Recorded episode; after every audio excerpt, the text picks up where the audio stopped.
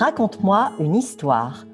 La chronique littérature jeunesse de On a tous besoin d'histoire.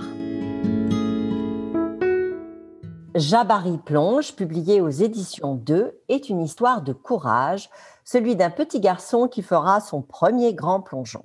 Vous savez, cette première fois si importante qui donne des papillons dans le ventre. Une histoire formidablement bien servie par le texte et les illustrations de Gaia Cornwall. Aujourd'hui, je saute du tremplin, dit Jabari à son papa. Ah oui? Répond son papa? Jabari sautille à l'idée de plonger, surtout qu'il a réussi avec brio ses examens de natation. Il est prêt. Oui, seulement à l'arrivée à la piscine, il a beau s'exclamer Facile en voyant les autres grimper en haut de la grande échelle et plonger, il serre bien fort la main de son papa qui, dans l'autre bras, tient sa petite sœur. Au pied du mur, ou plutôt au pied de l'échelle, Jabari trouve mille prétextes pour faire passer les autres devant lui.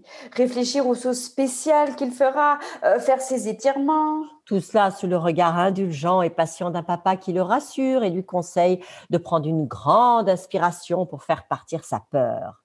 Et ça fonctionne. Cette fois, Jabari grimpe plus haut et plus haut encore jusqu'au sommet. Et au bout du tremplin, il serre les orteils sur le rebord. L'illustration est alors spectaculaire, comme si nous étions avec lui à 10 mètres de hauteur au-dessus de l'eau. On aperçoit papa et la petite sœur dans la piscine, et c'est parti. Jabari s'élance, il vole et frappe l'eau d'un grand. Son corps s'enfonce dans la piscine, puis remonte.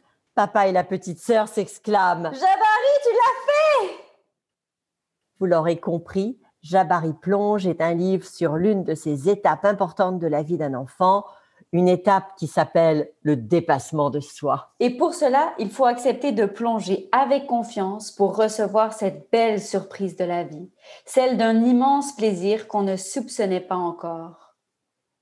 Allez, double saut périlleux pour Jabari Plonge de Gaia Cornwall aux éditions de